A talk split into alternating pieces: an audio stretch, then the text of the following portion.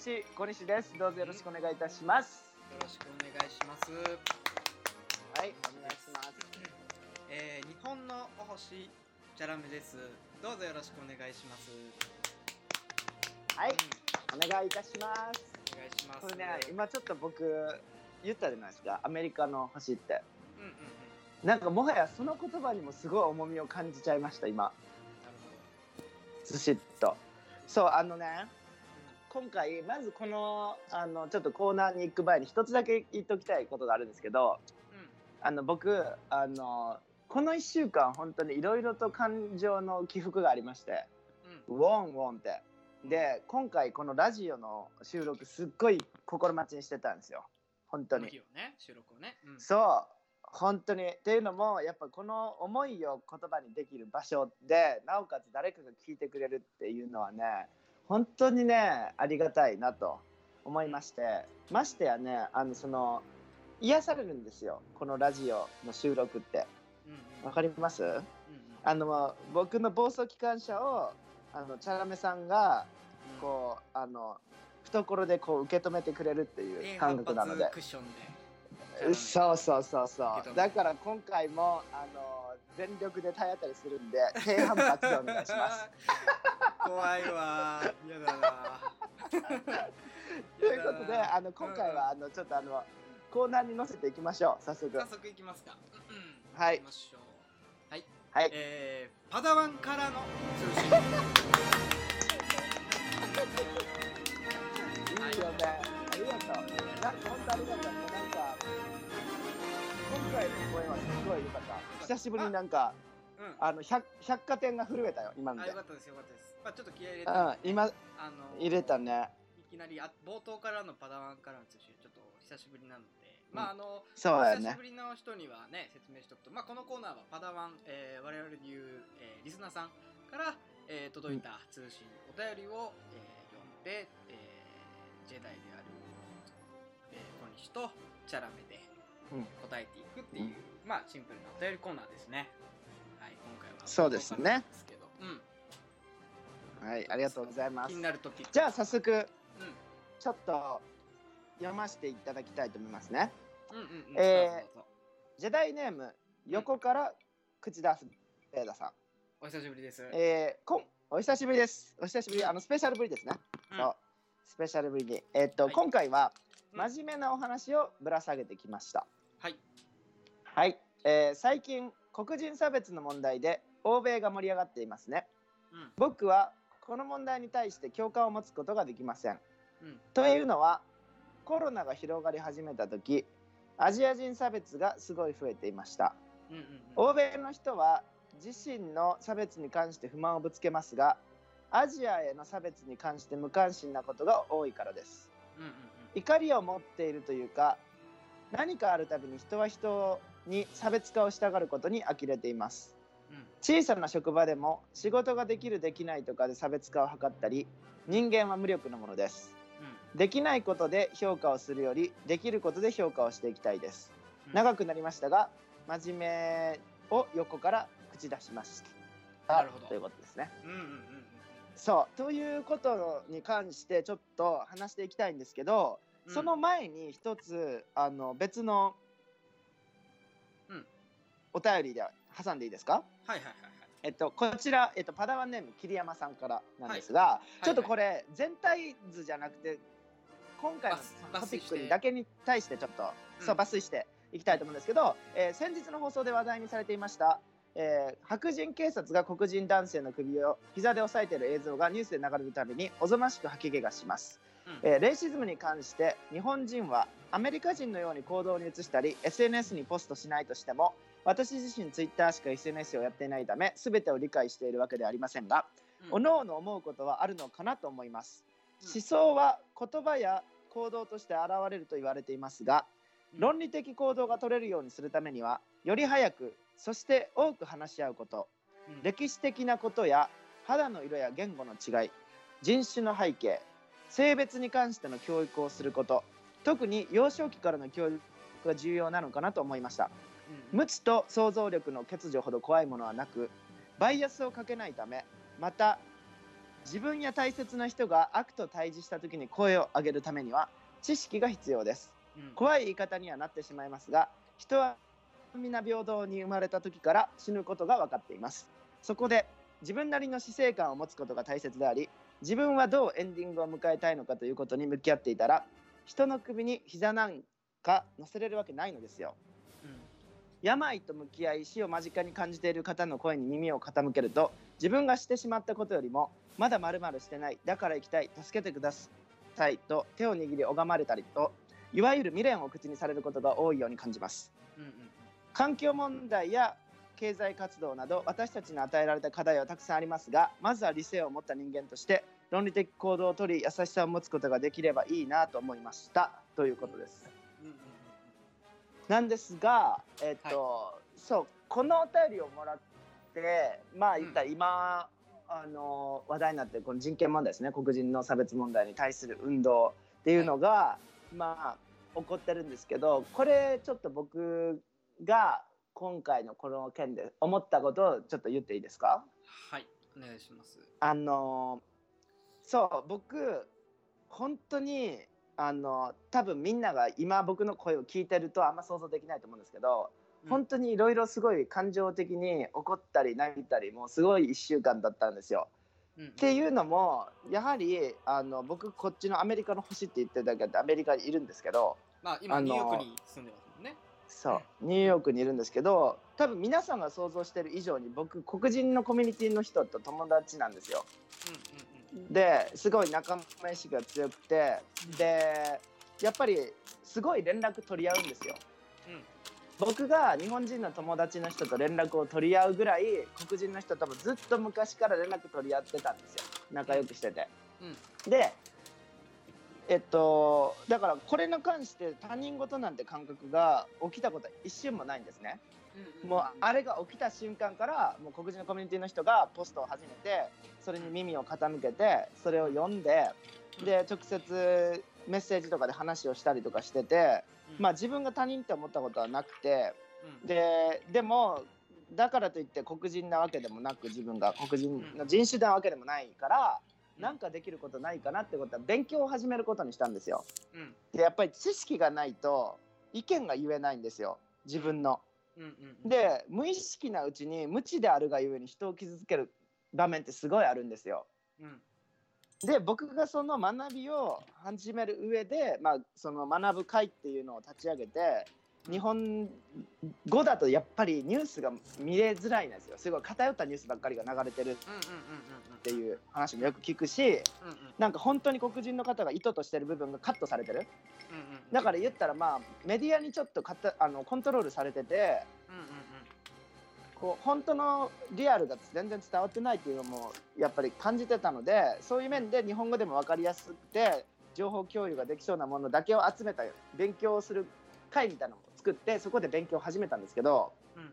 まず一つ言いたいんですけど僕その日本に住んでて日本人の方が無意識に差別運動に加わってるっていう事実はまず知ってほしいんですよ。うんうんうんで例えばの話僕は反対してますっていうことを口にするんですけどそれなぜなら、僕はそのじゃあこの黒人の社会の歴史があってその歴史を覆すことによってなんか世界の経済が動くんだよ。そういうことを望んでるっていうわけではないんですよ。うん。そういうことに対して僕はまだ知識が少ないからそういうことに対しては発言を控えてるんですよ。うん。ただ僕が今回の件で心をこうねあの本当に強く声を歌にして言いたいことは差別はいけないことです。丸。それが素直に言いたいことなんですよ。うんうんうん。まあで結局まあそれに関してまあ全体的に言いたいことはもう一言まずえう。差別はダメだシンプルにそれ。うんうんそれが言いたいね。そう。そうそれが言いたいんですよ。だから、えっと、例えば今回話してもらったじゃあ黒人なんかアメリカの人が日本の人をコロナで差別したじゃないかと。うん。それに関してまあ同じ方向に向いてますよね。差別はダメなことだ。丸じゃないですか。うん。共に。どういった差別な差別もダメなことである。丸でいいんですよ。うん。だからそれに対してあのじゃあ後々そういう、ね、別の人種の差別に対しても向き合っていこうじゃないか賛同って感じなんです僕は。うんでその無意識であるが無意識な差別に対差別に加わるっていうのはどういうことかというと差別は良くないっていうこの運動ですよね。はい黒人でもそうだしアジア人でもそういった差別はダメだって運動に対して違った形でそれは反対ですっていうことってもう差別的なんですよ。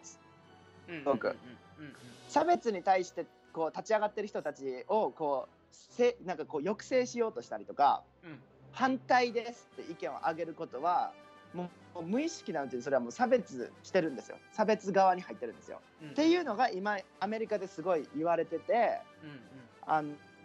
の今までずっとそうしてきたんですよ。あの差別は良くないって立ち上がってる人に対して白人の方たちが何してたかって話をどんどんすり替えていくんですよ。自然な流れで。うんうんなんかその気持ちはもう分かるけど違った問題だってあるでしょ？みたいな。でこういったこともあるからって違う話題にこうだんだんなってって一生差別問題が終わんなかったっていうことを繰り返してるんですよ。で僕はそういうのを読んでる時にシンプルに思ったのは人が死ぬのは悲しい丸人に誰一人死んでいい人なんていない丸それに対してあのハテナが出てくる必要性ないと思うんですよ。うんうん死んでいい人なんていない丸そう信じたいじゃないですか。うんうんこうねもしかして殺人の経験があるとかそうだったらそうは思わないっていろいろありますよそれは。でも、僕が信じたいのは死んでいい人なんていないはずだ丸っていうのは信じたいことなんです僕は。うん。で戦争は悲しいからしたしたくない。それは信じたいこと。それはいろんな背景がありますよ。経済的な背景とかうんうん。しなきゃいけない戦いだってあるけどこう人徳の考え的には信じたいのはそうありたい。で差別もそれとすごい僕はシンプルに似てるなと思うんですけど僕が信じたいのは差別はダメ。うん。差別はなくていいもの。っていうかんなくなってほしいもの。丸。うんうんうんに対して差別って良くないことですよ。ね。でハテナがさポンポンポンって出てきてうーんっていうのって差別的なんですよ。うんうんそれは差別されて死んでる人がいたとしても大丈夫。っうん。ていうその意識してないんですよ意識してなくてそんなこと言ってないんだけどそこに対する思想が根付いてるってことが今のこの差別問題を一生解決しないポイントなんだっていうことをみんなみんなが言ってるんですよ。その無意識な差別のこの潜在意識にある差別感覚っていうものがなくならない限りこの問題は解決しないって言って今みんなが大声を上げてるんですよ。はいはいであの僕そのテッドトークとかもいろんな読んであの見たりとか記事読んだりとかしてまあ僕がすごいあの皆さんあのいろんな差別問題とかで苦しむと思うんですよ。じゃあ今回黒人の人だけ擁護するのが正しいのかとかってなると思うんですけどうん。僕これ聞いて僕の中ですごいすっきりしたのはうん。あの差別ってグラデーションで行われてていろんなところでいろんな場面でね。で、えっとその黒人の女性は言ってたんですけど私たちはいかなる差別も許しませんと。もちろん大前提で。うん。でそのブラック・ライブズ・マターで立ち上がってる本当の意図をくあの理解してほしいって言ってたんですけどうん。あの僕らあの私たちはそのなんか黒人のためだけに立ち上がってるわけではないことをちゃんと理解してほしいって言っててうん。そのブラック・ライブズ・マターがどうしてあの人権問題に大切かって言われると肌の色が最も黒いアフリカン系の人っていうのが最もあの差別を受けてるんですよ世界的に。はいはいで最も死亡率が高いんですよ差別において。だから命が最も危険にさらされてる人種。うんでそっからどんどんあのその最も下って言われるところから上に上がっていくんですけどその一番上にいるのはやっぱり白人なんですよ。うんうんうんでそこからいろんな肌の色があって僕らアジア人もその間に入ってるわけなんですけど、その命の危険っていうところにおいてブラックなんですよ。一番あの被害を受けてるの。でうん。その差別問題を解決するときに白人からちょっとずつじゃああの被害の少ない人から何とかしましょうってやるよりも一番被害を受けてるそのブラックを救うことによってこう下がう良くなっていくとまあ木とかでも一緒ですよね。根っこから根っこが悪くなると上にどんどん上がっていくってあるじゃないですか。うんうん。それと一緒でそのブラックを解決することによって必然的に間にいる私たちの差別問題にも気が向くんですよ。みんなの意識が。うんうんうんうんうん。だから全てをの差別問題に立ち上がる人に対して言いたいのはそのブラックを解決するってことは差別問題全てに反映するっていうことは、うんあの考えてほしいって言ってたんですよ。なるほど。だからまあ要は、えーとまあ、今こうブラックっていうことに関してのこう差別問題みんなで声を上げてるって中で、まあ、そこでこう横からこうなんて言うんだろう、えーまあ、それ以外のこう問題もね、えー他にも差別受けてる人間もあるよねっていう声もあるけど今はその一番し虐げられてる人たちの大きい長い歴史の問題を解決することによってあのなんだろう全世界の考え方っていうのがもう差別っていう大きなワードっていうものを変えていける可能性がそこにもあるっていうことで、うんあのなんて言うんだろうあのそこをないがしろにしている抗議ではないよっていう考え方だよね。そう。うん。そうそうそうそうそう。だからみんなもみんブラックの人たちもみんなの差別を思ってもちろんこういう運動はできてるんだよっていうこと、うんうん。であのまあそんなね言い出したらきりないじゃん。本当は黒人の人のためだけにやってるんだろうとかさ。あそねうんなん言い出したらきりないじゃんそんなんもうだからそういう話ではないよってことなんか本当の信念のところを言うと、ちゃんとそこは理解してほしいっていう話で、僕これにおいていろんな感情があるんですよやっぱり。いろんな感情があるんだけど僕がやっぱここで言いたいのはこのおしゃべりウォーズを使ってちょっと長くなるんですけどみんなで勉強会しましょうよっていう提案なんですよ。うんうんいろんな意見が巻き起こるからこそいろんな意見を持ってほしいがためにちょっと長いけどブラック・ライブズ・マターについて日本のあなたに知ってほしいことっていう記事があるんですよ。で僕これ自分自身で読んで日本の人によりよく聞いてもらいたいなと思ったんですよ僕も含めて。でチャラメさんも含めてですよ。はいだからちょっとこれ長いけどお付き合いいただけますかね。はいどうぞお願いします。うんよしいきますね、えーまずこれを読むにあたり注意人種差別や警察による残虐行為に関する記述がありますとななのでそれに関してなんかこうショッキングになるかもしれんけどやっぱりそういうところはあの今回の件をあの喋る上で大切なところでなので話しますとこの方は。で、アメリカでの白人警察による黒人男性の殺人。そして人種差別への抗議デモと暴動や略奪について日本でもニュースや SNS で情報が拡散しています。世界中が新型コロナウイルスの影響を受ける中なぜ今このようなことが起きているのかわからない。知りたいという方もいらっしゃるのではと思います。黒人の大統領もいたんだし人種差別なんて過去のことでは黒人の命のみについて主張しているのは逆差別では怒っているのはわかるけど暴力や盗みは良くないのでは？日本は単一民族国家だし関係ないのでは？政治は怖いしよくわからないから中立でいた方が他の人を不快にさせたり傷つけたりししなくて済むのでは？このような疑問を持つ投げかける共有する前に知っていただきたいことがあります。はい。これ今まさにこういう疑問ありましたよねコメントの中にも、はいはい。でそれを共有する前に知っていただきたいことがありますと。で私は数年前に卒業したアメリカの大学の友人の SNS から毎日英語で重要な情報を受け取る中で同じような情報を日本語で入手することが難しいと感じ今回書くことに決めました。これ同じです。僕もひしひしと感じました。うん。で日本のメディアが説明していないことやアメリカで運動を引っ張っている方の直接的な情報発信が日本語にならないならないことで日本のニュースをさらっと見ただけの方や日本語で情報を受け取る方がブラック・ライブズ・マターという運動の背景意義意図などについて知りようがないことが大変もどかしく、えー今回の記事を書きました。僕も同じですね。それをもどかしく思うので今回発表しますここで、はい。で前置きが長くなりますが大大事なことなのでゆっくり書きます、えー私は黒人ではないしブラック・ライブズ・マターのリーダーではない。誰にも許可は取っていないしそのような方々の声をだ代弁することはできません人種問題やその他の社会問題に関する専門家でもありません。アメリカは日本よりも社会運動が盛んで進んでるですとか単にアメリカが気にしていることは日本も気にしなければならない。日本語より英語の情報が大切だとした主張したいわけではありません。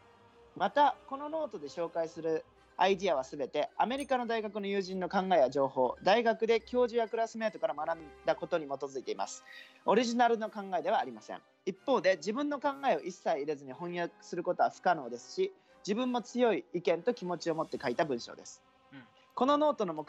的はまずブラック・ライブズ・マターについて個人的にしたかった説明をすることそして日本の方日本に住んでいる方日本語を話す方にも自分に関係があることとして捉えてもらうことですノートの最後には具体的な行動に移すための支援方法なども載せておりますので何かしたい傍観者イコール抑圧側にはなりたくないと思ったらぜひ行動に移してください。さらにブラック・ライブズ・マターからスポットライトを奪うつもりはありませんがこのノートを通して人種差別とその他の社会問題との関連性を検討し社会の構造や権力関係などについて考えを深めていただければ本望ですということなんですよ、うんうん。なので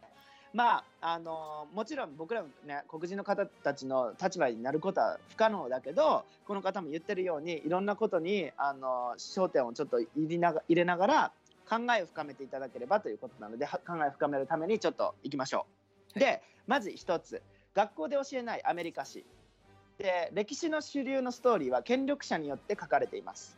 学校教育や主流メディアなどの影響は恐ろしいもので私たちは権力者が都合よく作り上げた歴史を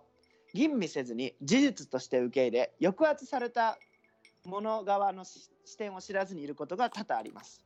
まあアメリカに限ったことではありません。慰安婦問題など日本でも数多くありますね。で今まで教えられてきた事実やルールに反することを学ぶことには疑問や不安が伴いますが勇気を持って事実やルールを捨て去りあえー、と黙殺されてきた声を拾い上げること歴史を学び直すことは大変重要だと思います。うん。その学び直す過程で不快感を覚えたり信じたくないようなことがあればご自身がそう思うのはなぜなのか。ある程度主流の歴史やメディアの恩恵を受けているからではないか。ある程度社会的権力や特権を持っているからではないか。考えてみてください。このノートでは下記項目一つ一つをバックアップするような日本語の資料を調べ上げて器用に追記することはできませんでしたのでご自身で調べていただくか今後需要があれば追記することにしようと考えていますと。あくまで歴史の批判的視点の入り口として読んでいただければと思いますと。でこれがまあ教育に対する疑問ですよね。私たちが学んできたことってまあ都合よく書き換えられてるんですよ。抑圧する側に。うん。基本的には。だから僕らが習ってこなかった今こうやってあのずっと目視されてきた側の意見がようやくこうスポットライトに上がるタイミングなんですよっていうことですよね。でアメリカは本当にコロンブスが発見して開拓した国でしょうか？違います。ネイティブアメリカンの土地をヨーロッパ人が略奪しアフリカなどから連れてきた黒人奴隷を強制的に働かせて作った国ですと。うんうんでサンクスギビングってあるんですけど、サンクスギビングを祝う前に一度考えていただきたいです。で、サンクスギビングっていうのはアメリカができた日、イエーイって言われてるんですけど、それはどういうことかと言ったら、アフリカから連れてきた黒人奴隷と、えっ、と、り略奪されたネイティブアメリカンたちの気持ちを無視して祝っているものっていうことをまず考えましょうっていうことなんですけど、でアメリカは本当に1950年から60年代の公民権運動後白人と黒人が平等に暮らせる国になったでしょうか？違います。黒人を法の下で犯罪者扱いし刑務所に送り込み引き続き強制的に働かせて経済を成り立たせている国です。うん。この構造を産獄複合体と言いますで、えっと、英語では prison industrial complex って言うんですけど、はいまあ、あの他にもあるんですけど、まあ、ここに情報があって気になる人はちょっと調べてみてください。で他にも多くの雇用における差別的待遇やジェントリフィケーション辞書には下層住宅地の高級化とありますが要は黒人や民層貧困層の方を住んでいる地域から追い出す動きです。うんなど黒人が不利な立場に、えーなるシステムによってアメリカは支えられていますと。でこれは僕黒人の友達からもすごく聞くんですけど本当にまあそうで、えっと、そもそも警察の人は黒人の人をよく捕まえるんですようん黒人の方より完全に。だから犯罪者が黒人の方が圧倒的多いっていうのは果たして本当に黒人の人が悪さをすごくしているのかなのかそういったバイアスがあるかなのかみたいなところにもまず疑問点を置いてほしいんです僕は。本当に平等なジャッジメントがされてるのかってところはまずハテナですよね。うん。うんでアメリカは本当に平和的な社会運動によって女性の権利や黒人の権利 LGBTQ の権利が獲得されてきた国でしょうか。違います。教科書には平和な写真しか載っていないかもしれませんが裏では暴動となった事例というよりは暴動にならざるを得なかった事例が山ほどあります。6月は LGBTQ プライドの月で今月ですねで日本でも性的マイノリティの方の記事やレインボーカラーの投稿をよく見かけるようになりましたがアメリカで LGBTQ の方々が権利を獲得するきっかけになった1969年のストーンウォールの反乱は LGBTQ の方々を逮捕しようとした警察官に対して反抗したことで法の改正に影響を及ぼした暴動でしたと。でこれもまあもちろん暴動が起きたから今っていうその平和的なあの運動があるんだよってそういうふうに私たちは理解してるけど暴動があったんですよっていうことをまず言ってて国民権運動のヒーローとされるマーティン・ルーサー・キング・ジュニア牧師のことですね。これはまあ日本でも有名ですね。キング牧師の話。都合のいいようにしか教えていませんと。ではキング牧師による「私には夢がある」という演説は黒人と白人の人種平等を呼びかけた美しい演説として世界中で有名ですが現在の法やルールにそぐわない言葉や行動に関しては一般的に知られていないものも多く存在します。例えば自由は決して権力者によって自発的に与えられるものではない。抑圧されているものが要求しなければならないものである。いや暴動とは話を聞いてもらえない者たちの言語である。いや所有物とは命に使えるものでありいくらそれに対して権利と敬意を持っていてもそこに人としての存在はない。所有物とは人が歩く土地であり人そのものではない。でキングこのワードがまずあの排除されてるわけですよ、うん、こういったキング牧師の声明っていうものはえっ、ー、と今の現代において語り継がれてない。なぜならこの言動は法を犯すような危険な発言だからということですね。うんうん、で結果的にキング牧師は暗殺されました。で殺人犯が捕まっていますがこの裏でもアメリカ政府 FBI などが動いていました。個人を犯人とすることで構造的な問題から社会の目を向けようとしているのです、うんうん、そもそもアメリカという国の前提に白人が土地を盗み非白人を大量虐殺し黒人の労働を摂取してきたという構造があります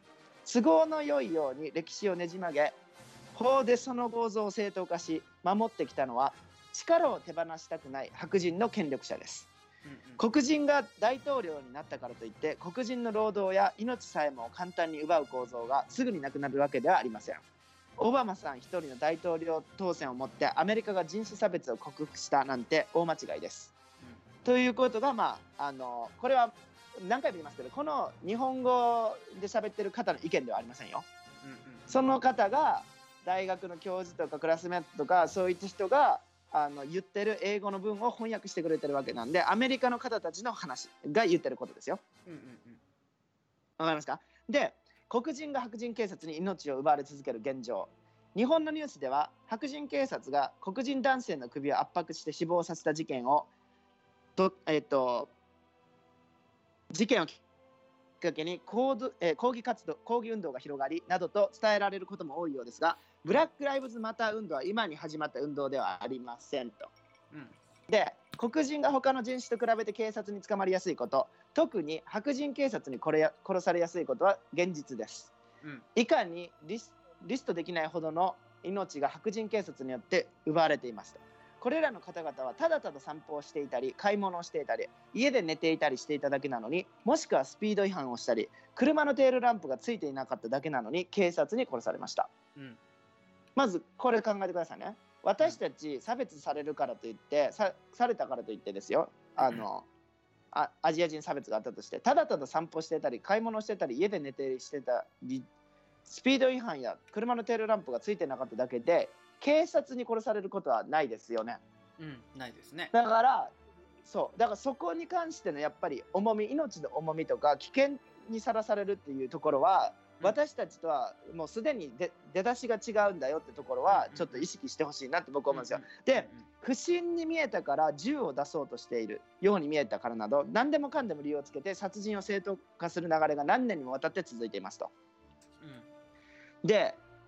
あのここに図が載ってるんですけど2014年以降に警察によって命を奪われた方の名前がひたすらあるんですけどもめちゃめちゃあるんですよ名前がうわーって。うん、で、えー、こういった運動でちなみに黒人の、えー、白人警察による犠牲を単なる統計にとどめないために一人一人に名前があり一人一人に人生があったことを忘れないための Say their names 彼らの名前言ってっていう運動もありますね。だからそれを数字で収めてしまうんじゃないよと。一人一人の命に敬意とそのリスペクトをねするんだよっていう運動ももちろんあるわけですよ。だから黒人っていう種族が命が大切なんだっていう運動だけではなくてその子に対するあの尊重の運動もありますよっていうこと。で、えっと、このリストだってある程度インターネットで広まっている名前に限られますと世間に知られてない名前だってまだまだあるはずです。例えばジョージ・フロイドさんが亡くなった数日後に警察に銃で撃たれて死亡したトニー・マックデイドのことはまだ主流メディアには取り上げられていません。彼はトランスジェンダーの男性でした。人種だけでなく他のアイデンティティの軸においてさらなる抑圧を受ける方つまり黒人女性やトランスジェンダーの黒人。黒人のトランスジェンダー女性などの名前がよりニュースやメディアに取り上げられにくいという構造もあります。アイデンティティの交差点を重要視しそのような声を名前を積極的に広げることも重要だと考えていますとだからまあもちろんその黒人っていうでっかい枠組みの中でも今すごい僕が目にしてるのは黒人の中でもさらに立場が弱いとされる女性だったりトランスジェンダーだったり LGBTQ の人だって戦ってるんですよそういうあのこう分野分野の違った差別っていうところで。うんうんうん、でこのような現状に対してブルブラック・ライブズ・マター運動が広がりました。で、えーと、以下はブラック・ライブズ・マター運動のウェブサイトにある説明の一部です。えー、ブラック・ライブズ・マターはトレイソン・マーティンの殺人犯の釈放に対して2013年に設立されました。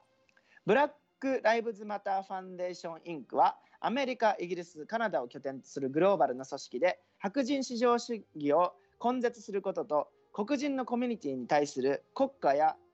えー、自自警団による暴力に介入するためのローカルの力を築くことをミッションに掲げています。暴力行為に立ち向かい戦うこと、黒人による創造や改革のためのスペースを作ること黒人の幸せを中心に置くことによって私たちや私たちの人生において直接的即時的な改善向上を勝ち取っています私たちは黒人でクイアの人トランスジェンダーの人障害障害を持つ人アンドキュメント、えーと、不法移民と言われる人犯罪歴のある人女性そしてジェンダースペクトラム上の全ての黒人の命を肯定します私たちのネットワークは黒人解放運動の中でも特に阻害されている人たちを中心に置いていますと。で私たちは黒人の命がこれ以上組織的に構造的に死の対象とならない世界を目指して活動しています。えー、この説明にもあるようにブラック・ライブズ・マターが戦っているのは組織的人種差別であり構造的に白人が権力を持つ社会なのです。そのため黒人を殺した白人警官が逮捕されるだけでは済まないのですと。これそう僕勘違いしてほしくないのは殺した白人の人を捕まえれば終わりとかそういう話ではないですよっていうことは、広い広い、はい、根底的な話ですよね。そう,、うん、そう組織的人種差別に向かって戦ってるんですよ。で、うんうん、殺人が起こり証拠映像が拡散されてから殺害犯が逮捕されるまでに警察側で長い時間がかかったこと死因窒息ではなく薬物使用などの理由をつけようとしたことそしてそもそもこのような殺人が幾度となく繰り返されていることは白人警察官の個人の責任だけではないからです、うん、社会を構造から変えなければこの歴史は繰り返されまた権力者の都合のいいように切り取られ抑圧は続きます。そして構造を崩すには時に暴動や違法性を必要とします、システムを破壊するためにそのシステムのルール内でいくら頑張っても不可能なことがあります。そうしているうちに何人もの黒人の命が失われます。これ僕すごいあの心苦しいんですけど、はい、すごい事実だなと思うんですけど、うんうんうん、システムに立ち上がってるわけじゃないですか、はい、その組織に、うん、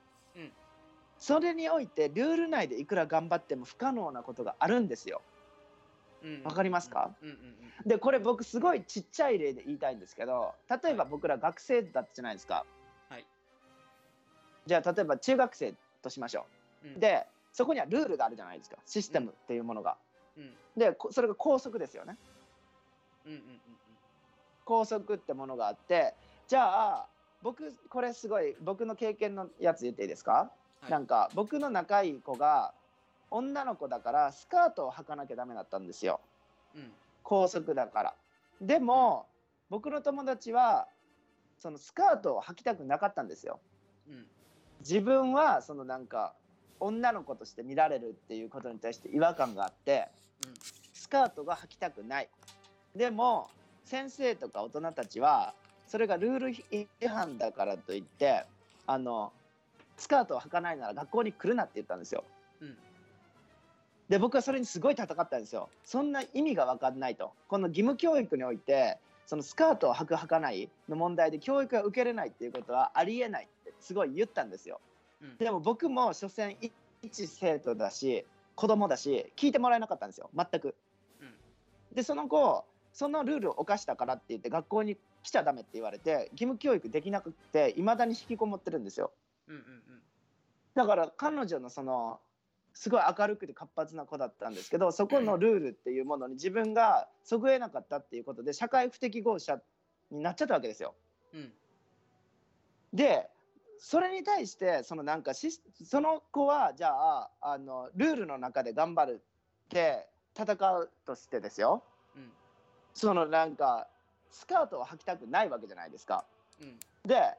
だから自分がズボンを履いてそれでこう声を上げる。それってまあルールや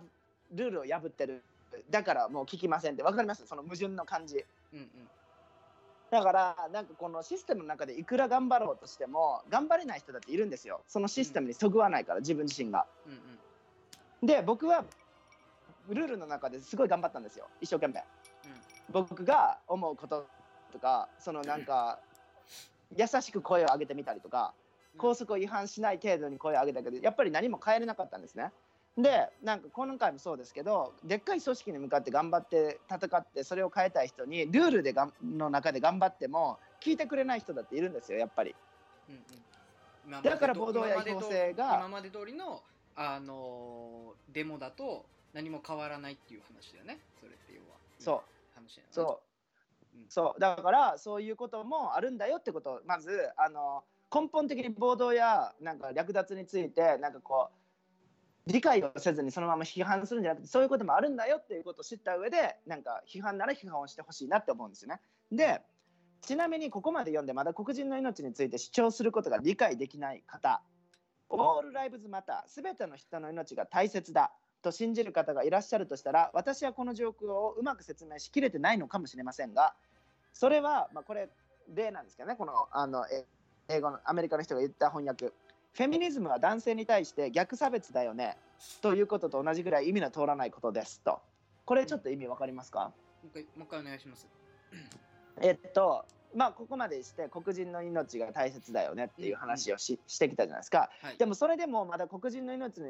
が大切って主張について理解することができない方もちろんいると思うんですよ。うん。いやいやいや、すべての人の命が大切だ、オールライブズマターだ。っていまだに言ってる方に向けて、まあ、この方が言いたいことは、うん。フェミニズムってあるじゃないですか、はい。まあ、女性、ね、人権問題、この運動に対して戦う人たち、フェミニズムっていうものは、男性に対して逆差別だよねって言ってる感じ。うんうんうんうん。で、わかります？はいはい。女性が例えば女性の人権は大切だって立ち上がってる時に横からいやいやいやそれは男性に対して失礼でしょ。って言ってる感じ？うんうんうんうん。ぐらい例えば黒人の方が黒人の命は大切だって言ってその横からいやいや全ての命が大切だっていうのはそれと同じ状況っていうのをなうん。か分かりますかっていうふうにこう伝えてるんですよ。うんうんうん。でもちろん僕そうなんですけど女性が女性、ね、人権問題立ち上がってる時に横から「いや私は男性なんですけどそれ見て不快です」とか絶対言わないですよ。もちろん女性の人権は大切ですよねって思う僕は強く。うんだからなんかそのぐらいなんかブラック・リブズ・マターに対して横から全ての命が大切だって言ってる人はそのぐらいのなんかこうなんかこうちゃちゃを入れてるというか、うん根本的に言ってることは違うんだよっていうことをここで言っててまあもちろん全ての命が平等でないと言ってるわけではありません。えっと前に述べたように黒人の命が存在に扱われる状況がある中で今この瞬間には黒人の命が大切だと主張する必要性があるのですと。そうだからこれもう一回リピートしたいんです今この瞬間だからこそっていうとこ忘れないでくださいね。今は彼らのムーブメント彼らが命を犠牲にしてまでいろんなリスクを冒してまでやってるこうこの瞬間っていうことにあの、うん尊尊重してあげてくださいねっていうこと。なでまあ、だからとにかく他の問題とすり替えたり、うん。棚上げしないでくださいっていうことだよね。そう。こに入そうってるいうそういう、そうそういうムーブメントじゃないんですよ今は。そういう瞬間じゃない、後々来ますよ別の問題に立ち上がる瞬間が。ただ今は黒人の命は大切だって主張する必要性があるのです。で自分は人種差別をしない。全ての命を平等に扱ってきたと自信を持って言えたとしてもあなたは黒人でないことによって黒人を不利な立場に陥らせる社会黒人の労働を摂取することによって成り立っている社会の恩恵を受けています。あなたがその恩恵を受けたいかどうかにかかわらずそういう構造の中で私たちは生活しています。何もしないのではあなたもその構造の一部です。問題の一部です。特権は持っている人には自覚がないことも多いです。学校教育や主流メディアのナラティブによって自覚する機会が少ない中で自分の立場や特権を認識し社会の構造に対して積極的に反抗する必要性がありますと。言われてるんですけど例えば僕らが今こういうふうにして学んでるじゃないですか、はい、それって特権を持ってるからなんですよ、うん、今問題視されている白人の特権って言われる特権を私たちが少なくとも持ってるから傍観者で入れる、うん、特権を持っているからあの勉強しようっていう外の人間に入れる、うんうん、そういうことをやはり知るのと知らないのって大きな差なんですよ。うん、で今言われてるようにそういった立場のあの恩恵を受けているからこそ自分たちには特権があってこういう立場にいるんですよっていうことをちゃんと知ること。が今ここで言われてで暴動や略奪行為が起きている理由さっきも軽く言いましたけどそれは暴動や略奪行為に対してえー、肯定的な話をする前にまずいくつか前提としてお話ししたいことがありますと。で第一に暴力バイオレンスと暴動ライオットの違いです。細かいですがこれらを区別することで話を理解していただきやすくなるかと思うため説明します。え暴力これの意味は乱暴な力行為不当に使う腕力合法性や正当性を欠いた物理的な強制力。これが暴力です。で暴動とは何かというと群衆やボートによる自然発生的な集団的暴力反乱打ち壊しと、うんうん、暴動とは、まあ、集団的な動きですよね、うん、で自然発生的な集団的暴力、うん、だから結局は暴力を使うんだけど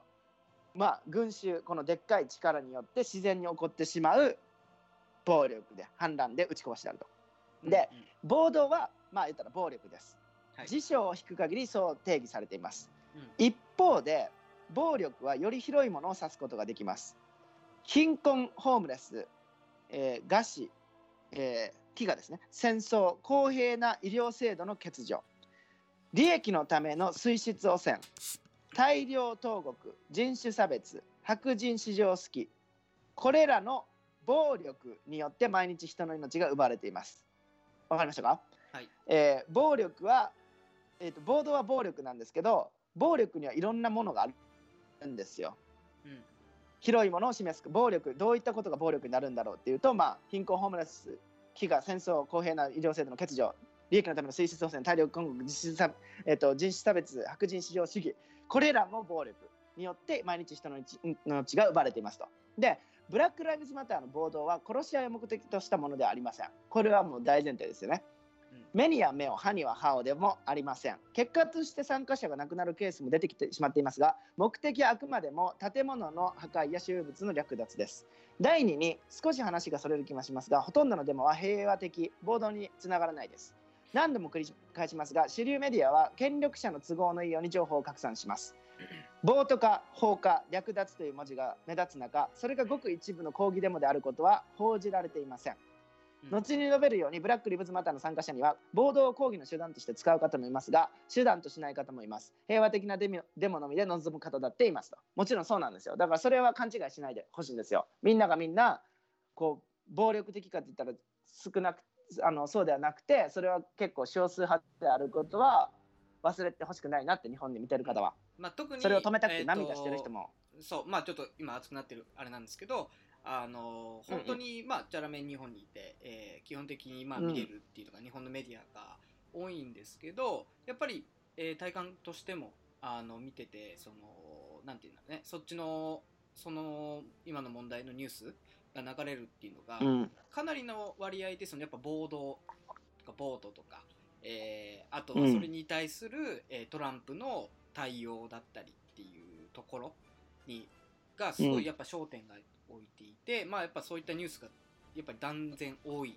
特にこうねえっ、とマスって言われる要はみんなが見るようなさヤフーニュースとかそういったところのニュースとかも、うん。そういった割とこう表層的まあ表層的って言っちゃうとあれなんだけどまあそういったニュースが多いんですけどやっぱり今ずっとこううん。ね、ジェダイゴニさんが話しているように、まあ、根本的な問題としてはもっと根強くあのずっとあった問題に対してこう今立ち上がってるこういうふうに立ち上がってるんですよっていう分かりやすくこう伝えてる本質を伝えてるニュースっていうのはやっぱり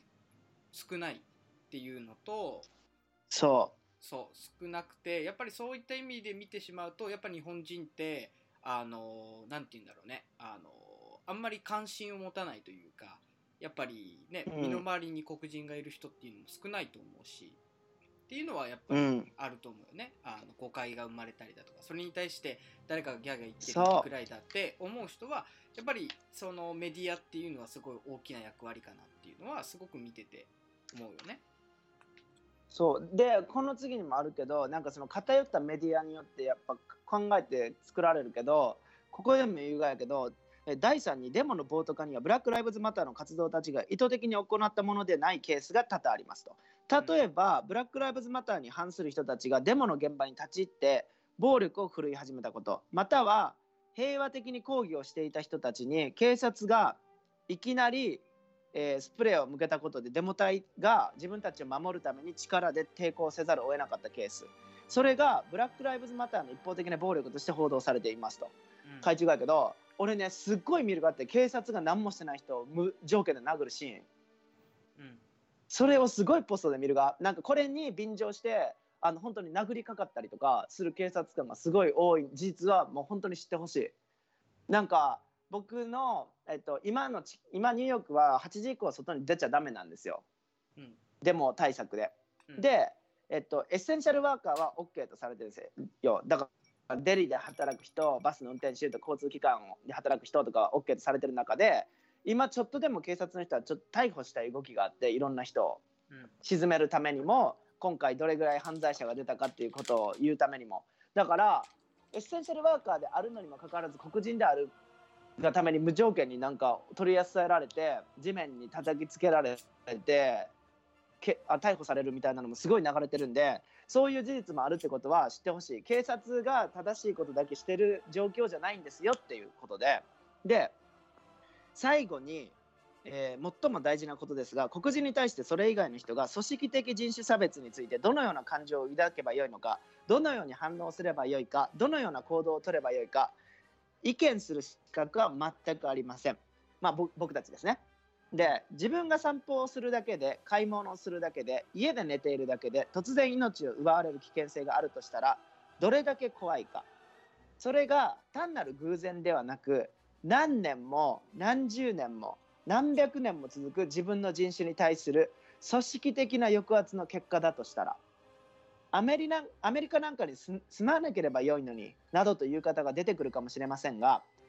黒人の方々は帰る場所さえありません。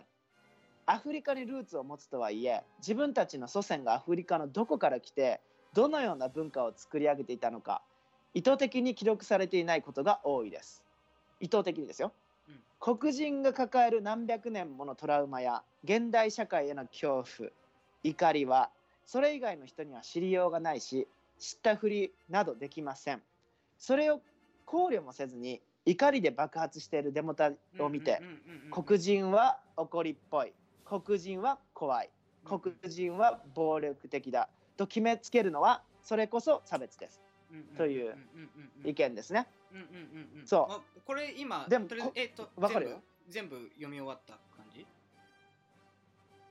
今全部。まあ大体俺が言いたいああなるほど。あのーそう今それをさ全部聞いてまずこの書いた人がさ、うん。すごいなって思うのが、要はさこういうのって、やっぱ差別問題ってあってやると逆張りが絶対出てくるんだよね。要はさまあさっきもうんうん。簡単に話したけど、こう言ってるけど実際こうじゃんみたいな。それを逆張りとも言うとも思うんだけどさそういう逆張りにもすごい考慮してさ、そういう風に言う人はいると思いますがみたいなそういった文章の書き方、うんうん。だからすごいいろいろ考えて書いたんだなっていうのがすごい今大前提そうよな。すごいなって思っ知識もすごいなって理解もすごいなって思ったのとあとなんかこう着地点みたいなもの、こううん。やっぱり人種問題、僕らってある意味その肌の色が違うわけでさ、まあ、さあのジェダイコンさんもうんうん。言ってた、なまあ、言ってたけどその当事者としての感覚じゃない中、じゃあどこにうん。この今の講義を聞きながらどこにその自分の着着地点を置けばいいのか。自分がじゃあ何か具体的な行動をしなきゃいけないのかとかさ。そういったところがある中最後のこの締め方っていうのも、ああすごいあの分かりやすい締め方だなと思っていてやっぱりそういった恐怖を常に、あの抱えてる人たちがいるっていうことを知るみたいなあの、うんうんうん。そういう着地点の取り方っていうのも素晴らしい文章だなって今思ったんですよ。うん。なんかこうよく、まあうん。えー、と何かこう主義をたと唱える人とかで時々あるのがさすごい強い意見で、こうあるべきってこう着地点を持ってしまう。感覚。だからうん。そう、うん。いろんな感覚考え方ってある中でただそれだけをうん。押し付けてしまうと、やっぱりなんて言うんだろうね理解に持っていけないっていう残念さがある中でまあなんかいいあの文章かなってすごい、まあ、まずそれを感じたことっていうのももちろんあるんだけどね。そうだからだからだからねこれをねすごいシェアした方やけどなんかこれってそう本当にチャラメさんも言ったけどなんか押し付けがましいんじゃなくて事実を教えてくれるって感じでいろんなことを気にしながら、うん。なんかこう伝えようとしてくれる姿勢がすごい俺も伝わってさわかる、うん。なんか知ってもらいたいこと僕らが知るべきことっていうのがすごいさあの伝わっちゃって。でなおかつなんていうかかななんか彼らのなんかこうアメリカの人のなんかこう立ち立ち位置というかその人らが喋るからこその意見をちゃんと日本人になんかこうあの攻撃的にならんようにっていうかさわかる？うん。ちゃんと俺らのこう脳内にすんなり入るように言葉を一個一個選んですごい丁寧に書いてくれたなと思ってさ。うんうんうん。そうこれをとりあえず一回シェアしたかったっていうのもまあ僕もいろんな意見がありますよ個人として。うんうんいろんな意見があるけど意見の押し付けだけはしたくないが俺。そうだよね。うんうんうんうん、そう。で自分には自分の意見があってみんなにもみんなの意見を持ってほしいわけ、うん。持ってほしいがやけど俺が聞きよって一番悲しいのはあ理解をしようとしてないのにいきなり出てくる意見っていうかわかる、うんなんかうんうんうん。なわ何も知ろうとしてないし知ってもないのに言う言う意見って結構悲しい発言が多いがって聞きよって、だから一旦発言する前にこういうことにちょっと耳を傾けてそれをそれでも同じ意見なかったらそれはいいよ。そしたら話し合いできるじゃん。どうしてそうなったのかとかさうんどうしてそう思うのかとかさ。うん。でなんかそういうところにまずみんなにはねあの言ってもらうと俺はすごい嬉しいなと思って自分も勉強しゆみとしてちょっとなんかシェアしたかったがよ。うんうんうん。なるほどね。そなるほどね。そうなんですよ、うん。うんうんでで僕が涙止まらんかった理由が1個だけあってそれを最後にちょっとシェアしようかなと思うんだけど短く言うけど、僕教育やってるじゃないですか先生してて、はいはいで僕には責任があるんですよ。うん。っていうのが先生って生徒が困った時に一応なんか導いてあげる立場じゃん？うん。だから自分の教える生徒とかなんかどうやって何したらいいか分かんないんですとかこんなこと思うんですけどどう思いますって言った時にやっぱり導ける人間になりたいんです僕は。うんだからうん答えが渡せれんかったとしてもせめてあの知識を持ってそういう知識をちょっと分け与えるとかそういう立場である必要性があるなと思ったんで、まあ、勉強を責任もあるなと思ってやってるんですけどうんあの僕の黒人の友達がシェアしてくれたやつがあるんですけどあの僕これは絶対なくしたいって本当に思ったんですけどシンプルに。うんなんかね黒人の人って親からどうやってこのこと学ぶんですかって聞いたがね俺。うんうんそしたらあのまず物心がついたぐらいの時にまずこの話を絶対されるがって、うん。っていうのも命を守りたいじゃん子供の。うん。だから子供が無意識のうちにこういうなんかこう社会に抗うこと命に危険が出るきさ。うん。だからこの事実をまず教えるっていうその動画とかもあるがやけどうんなんか自分らのこのどうして差別されるのかどういう歴史があるのかは黒人である限り絶対知る必要性があると命を守るためにね。うん。でこれをまず教わってで親が自分が受けてきた不平等な差別の話を教えるわけちっちゃい子供に。うん。うん。で命を守るためにねその子たちの。だからもし警察官にちょっとでも疑疑われたような目をされたらまずポケットに何も入ってないよとか手をまずすぐに上げて何もしてないんだよって潔白を訴えてって。うん。何もしてないんでうん。で僕はあの買い物してただけだけどあのいきなりあの声かけられて何もしてないよって反抗的な態度だって言われてうん。地面に押す押さえつけられて頭から血出たし歯もかけたって。でそういう意見をねあのちっちゃい女の子にそれを言ったらなんでお父さんは何も悪くないのにそんなことされないけないのって泣くがうんうん泣いてお父さんのことを抱きしめたりするがやけどうんもうちっちゃい子供にさそんなこと教えないかんっていうのはちょっと悲しすぎるよね。うんうんうんでお母さんもそれでなんかなんか言いよったがやけどあの自分の息子が特に息子がねおうん。やっぱ黒人の青年が一番殺されるきね。うん。警察によって。うん。お母さんは反抗期の息子が一番心配ながらやっぱ黒人コミュニティって。うん。で反抗期で例えばやんちゃするじゃん。うんうん。そのやんちゃが警察に殺される引き金になってしまうきうん。毎日家にちゃんと生きて帰ってくるかなっていうのがもう心配でしょうがないがやって。なるほどね。うん。でもちろんさ交通事故とかいろいろあるきそのね死んでしまうタイミングはあれやけどせめてさその団体その正義って言われるものを自分が国ににこう助けを求める相手から殺されることぐらいなくなってほしいよねって俺はすごい思った。がうん。そんな不平等なことないよねと思って。だって警察にさ助けてって言えんかったら誰に助けてって言うかって感じじゃない？うんうんそしたらもう法律とか意味わからんなってくるじゃん。だから彼らの中の正義ってすごい常になんか迷い言うしもう黒人であるがためにさ毎日職務質問されてさそれで仕事に遅れたりとかさ学校遅刻したりとか当たり前で毎日ああってさでそれをまたさ黒人はだらしないとか言われてさもうそんなさ人生ずっといじめられるじゃん。うんうんうんなんかそれに関してなんかやっぱ俺はすごいなんか心を痛めつけられるなって思って今更それを知ったって意識しだした自分もちょっとなんか嫌長いけど、うんまあでもそんなこと言っても遅い遅いなんてことはないと思う理解するとかね、いうことに。そうだからこのおしゃべり坊主の皆様には今回シェアができてなんか俺ちょっともうこれ発表しただけですごいなんかなんかこうもやもやが一つ取れた。あでもそれは良かったと思いますよね。うん、こういう場でうん。そういうふうになるのも大事だと思うしね、自分のアウトプットとして。うん、いや、うん。本当にあのそれこそさ、チャラメなんか日本に今いてさ、なんうん。かチャラメの中でもちょっとモンモンするところがあって、まああのまあチャラメにはそのイギリス行った時の同居人とかで黒人さんがいたんですよね。友達で仲いい。うんうんうんうん。でまあこの問題があってちょっとこうスカイプししてみようかなと思ってこの間スカイプして話を聞いたんだけど、もうねすごい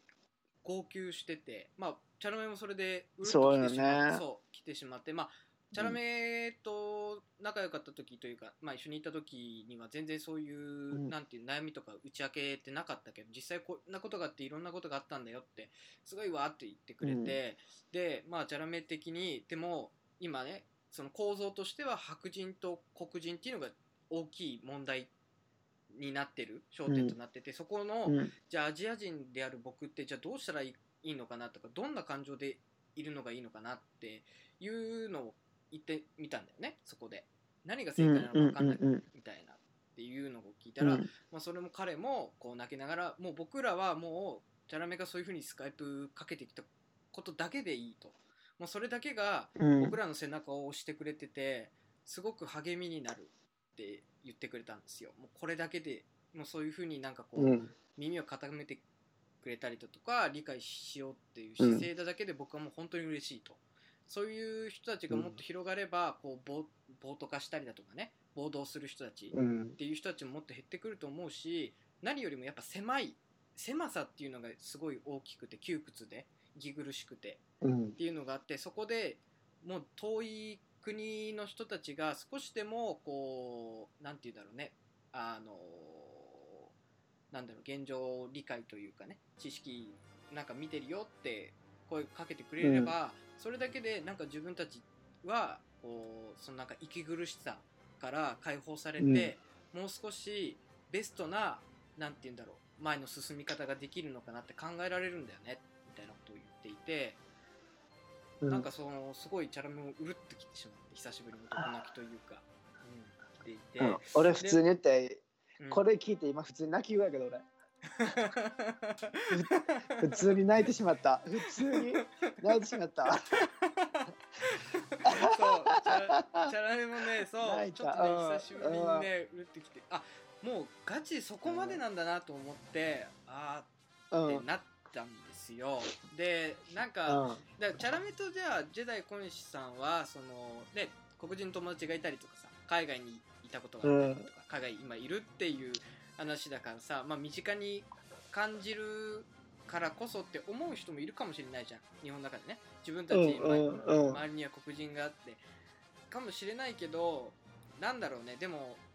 例えばじゃあ自分たち日本って本当にね色の肌の色の違う人って少ないから分かんないけどじゃあ自分が仮に日本にいてたまたま肌の色が青くてでそれで何かこう絶対にこう幼少期からね生きる中で辛いことがあるっていうのはよ誰でも想像できるわけじゃないですか大人だったら。例えば日本うんにいて、うんその中であの遠い国の人がこう背中を押す姿勢っていうのを見せてくれたら多分相当なんか生きやすくなるというか、前を向けるのかなって想像して、なんかそこでまたすごくうるなんだろうね。いろんなことを感じてしまったんだけど。うん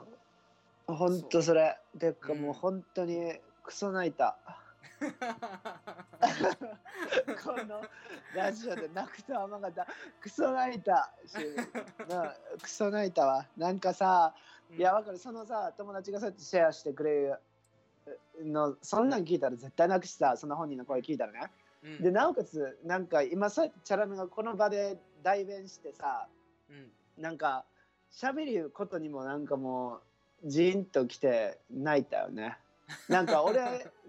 なんかわかる？なんか悲しい泣きとかじゃないがなんかこう、いろんな感情なんやけど嬉しくもあるがで。うんなんかこうなんていうのかな自分がこう立ち上がった時とかにさうん。なんかまあもちろん立ち上がることはさリスクも伴うしさなんかどっちの味方だあっちだってこういうさセンシティブなな内容じゃん。うんうん。だからさなんか黒人の人とかの話聞いてさ絶対立ち会うなんかこれは良くないってか思ってさ自分の正義を貫こうとか思ってもやっぱりこういう問題ってさあの分かれてしまうじゃん人の意見って。だからさなんかこう自分が仲いい友達とかと意見がこう共有できん時だって来るじゃん。うんうん。うんだからさ自分がこうやって思ってすごい心痛めちゅうことに対してさなんかちょっと違う意見がこう自分の仲いい人からとか来るとさうん。なんかこうまだ悲しくなるじゃん。そこにも、うん。うんうん意見が一緒でああってほしいとかなんかそうやって強制的なこ思いはないけどちょっとなんか悲しくなるじゃん、うん。うんあそうなのかみたいなそういう意見の差が出るのかとかなってでその後にまたさそのいじめられるその被害を受ける本人の話とか聞くとさやっぱり許せんなってなるじゃん。なんかわかる？この感情の波っていうか。だからな波がこうわーってなるでしょ？そうそう。だから俺もうここ最近ずっと泣き言う大丈夫 いやだからうん。えだからそうやってチャラメがさそうやってまたここういう話シェアしてくれたらさなんかこうん。うシンプルに嬉しいが、なるほど。やっぱやっぱそうだねとか思ってさこれをまああの俺にさこうやって共有してくれるだけでなんか俺俺も超なんかこう救われるが一緒になって、うんうんうんうんうんうん。なんかチャラメの考え方的にはねなんかチャラメってさほら SNS とか下手だしさ、うん。全然できないじゃないですか、で、うんうんうんなんかこう SNS で今こう拡散したりだとかこう影響力持ってる人がバッて言うっていうのがあるじゃん。でまあチャラメはもちろん影響力も持ってないし、でなんかその中でやっぱりこうまあ人のもこうババーって見てでまあジェダイ小西さんとかも上げてて、はすごいなと思うんですよ。その姿勢がねうんうんまず。すごいなって思う中で、ただなんか、うん。なんとも多分理解も何もしてないんだろうなっていう感じがするポストも見てしまうわけですよ、ある種のちょっとしたビジネスみたいなのがあって、なんか、うん。うんそういったものを見てしまうとなんかこう自分がそこのフィールドに立つことに対するなんかなんだろうね難しさみたいのがすごいあって、うんうんうん。であれば、うんうん。まあ、チャルメはもうじゃあ自分が関わった人たちにこうヒアリングしてみたりだとかっていうやり方もあるのかなと思ったんですよね。まあなんかそこまで多分いろんなことは考えてなかったとは思うんだけど、っていうのもあって、俺ね俺ねそれねあのね日本でそういうのが起きたじゃんちょっとなんかあのこう批判の矢印がちょっとずつ変わってくるというかさ例えばブラック・リブズ・マターに対して、なんかこうファッション的にポストしう人に対してとかさいろいろあるじゃ、んなんかそれに対するなんかこう炎上とかあったけどでもこっちの黒人の人とかからの意見を言いたいけどうん。分かってなかったとしてもこの状況に意識をしてちょっとでも、なんかこうまあうん。アクションを起こしてくれたってことに関してはそれが例えばパフォーマティブなあ、ね、あの行動やったとしてもねうん。それでも力にはなりうるわけ。で本当に関心がなくて本当にどうでもいいって思っちゅう人はもう本当にそれをそれをされるだけで傷つくがやけどそのちょっとでも嘘でもいい立ちなんかアクションを起こしてくれた人に対してその攻撃的な意見みたいなものがあるってことあはないよってことはなんか俺も言いたい。なんか俺も思うもん。一つの大きなステップを日本人があの歩み出したって俺すごいなって思うがだから俺はそうやってなんかちゃんと理解しなかったとしても意識がちょっとそこに行ったっていうだけで俺はちょっともうなんか俺はなんかそれ見てなんかありがとうって思うけどね。なんかうん。まあもちろん違う意見もあるよ。違う意見もあるけどなんか本当に例えばこの運動に否定的とかさそういう人と比べるとやっぱり俺は力にをもらうなって思う。だからありがとうって言いたいし俺結構そういうのみんなあげるよって黒人のコミュニティの人に教えると喜ばれるやっぱり。そうだからなんかね理解してないきなんか行動が起こせんって迷い言う人はぜひ学ぶとこから始めてほしい。そうすると自然と絶対自分なりに意見が出てくるもうんうんうんうんん。学んでいくうちに。うん。その中で自分はあのただただトレンドでやりゆうわけじゃないってことが自分の中でちゃんと明確になってくると思うき本当になんかいろいろどなどこから始めようとかね俺も超本当に迷ったき自分が何からしたらいいのかわからんきその時に学ぶことで自分の意見が見えてきたし人と喋れるようになったちゃんと。うんうんうん目をそらすことからなんか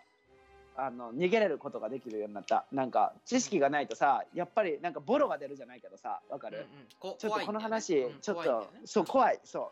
う。その恐怖心がちょっと拭えたきそう学んでほしい。ぜひとも。そういう人は、うん。うんうんうんうんいやマジ泣いたわあざっすク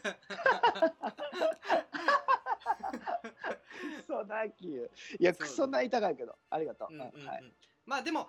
なんか簡単にまとめてしまうと、まあ、簡単にまとめられることではないんだけど、まずなんかこのラジオでうん。このチャラメ当時代コンさんでバーって言ったことなんだけど、うん。こう焦がしてほしくないのは、あの人の思考とか主義とかそういったものを押し付けようとして、今回こうやって、うん。えー話してるわけでまず大前提ないっていうこと、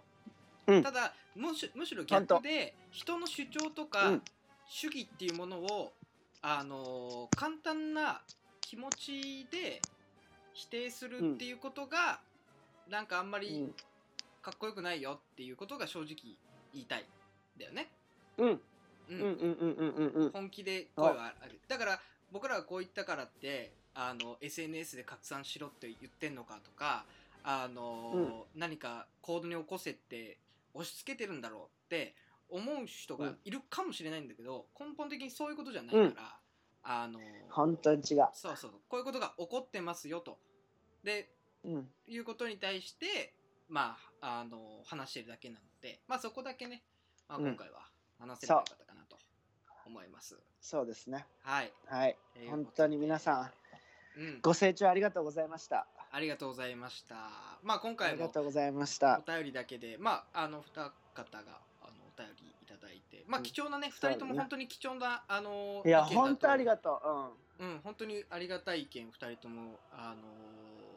送ってくれて、その。えー横から口出すベーダーさんの意見ももうむしろ個人的には日本人の大部分の人がそう思うだろうなって僕的には思うんですよ。そのね周りにうん黒人の友達がいいない人たちっって本当に自分とは全く関係ないところで生きてるって絶対思うから、うん。あのなんて言うんだろう、うん。今声を上げてる人たちに対してもう日本のメディア操作ももちろんあるし、その暴徒化して、何なんで人の迷惑をかけてねお店襲撃してんだって思うのもね僕はね、あの今の日本の状況だって分かるっていうかねそうなるんだろうなと思うんうです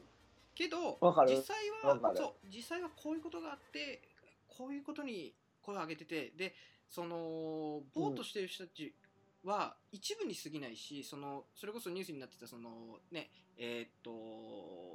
弟さん出てたよねインタビューに、えーうんうんうんうん。被害者の。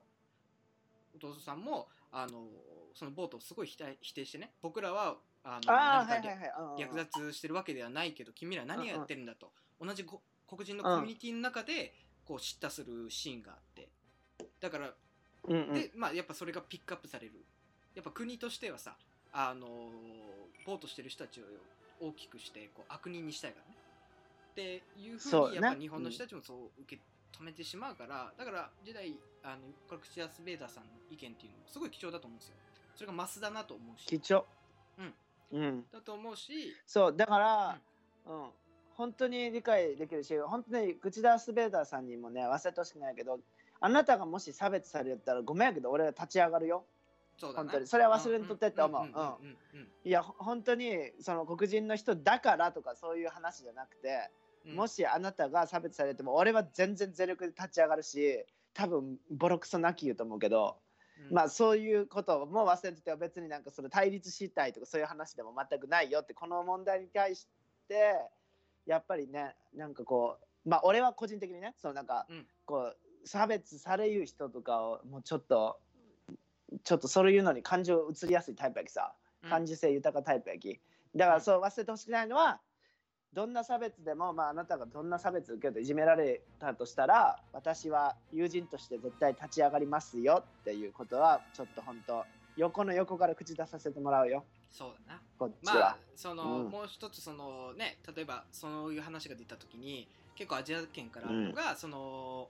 じゃあちょっと前までね香港の問題デモの問題がバーってすごいあったじゃないですか。中国の、うんうんうん。まあ、ある法律の改正問題なんだけど、えーそれに対するうん問題は何もピックしなかったですよねっていうの結構こうメディアとかうんインスタのコメントとか見ると出てくるんですよ。っていうのはあって、チャラメもこう黒人こうねいろいろ調べてね今のアメリカの問題調べて、でも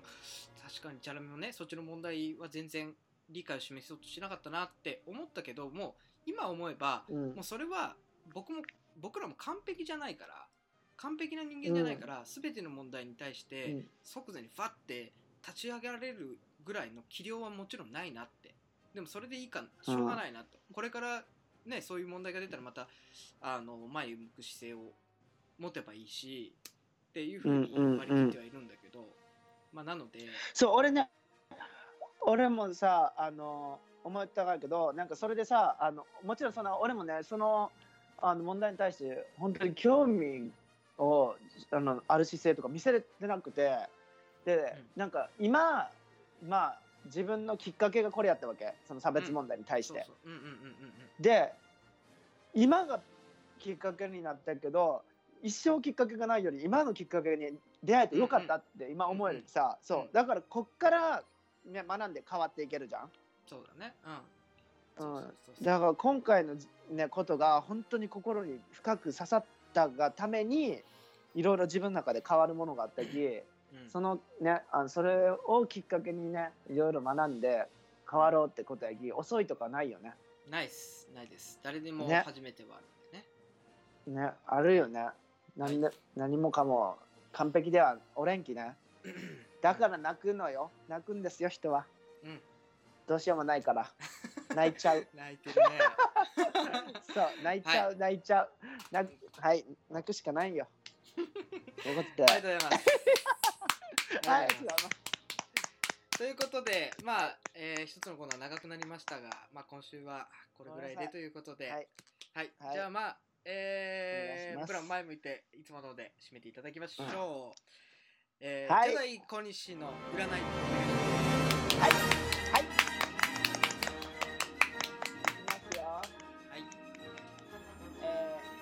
の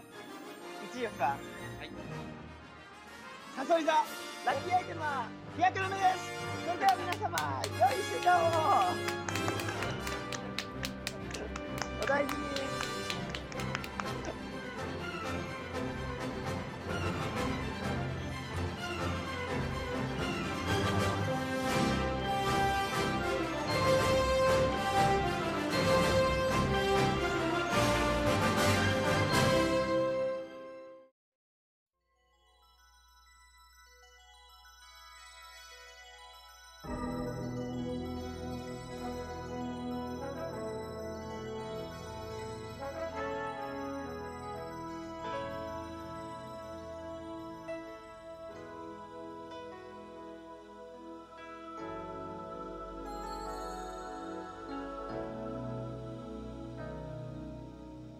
comes a time when we heed a certain call, when the world must come together as one. There are people dying. Oh, and it's time to lend a hand.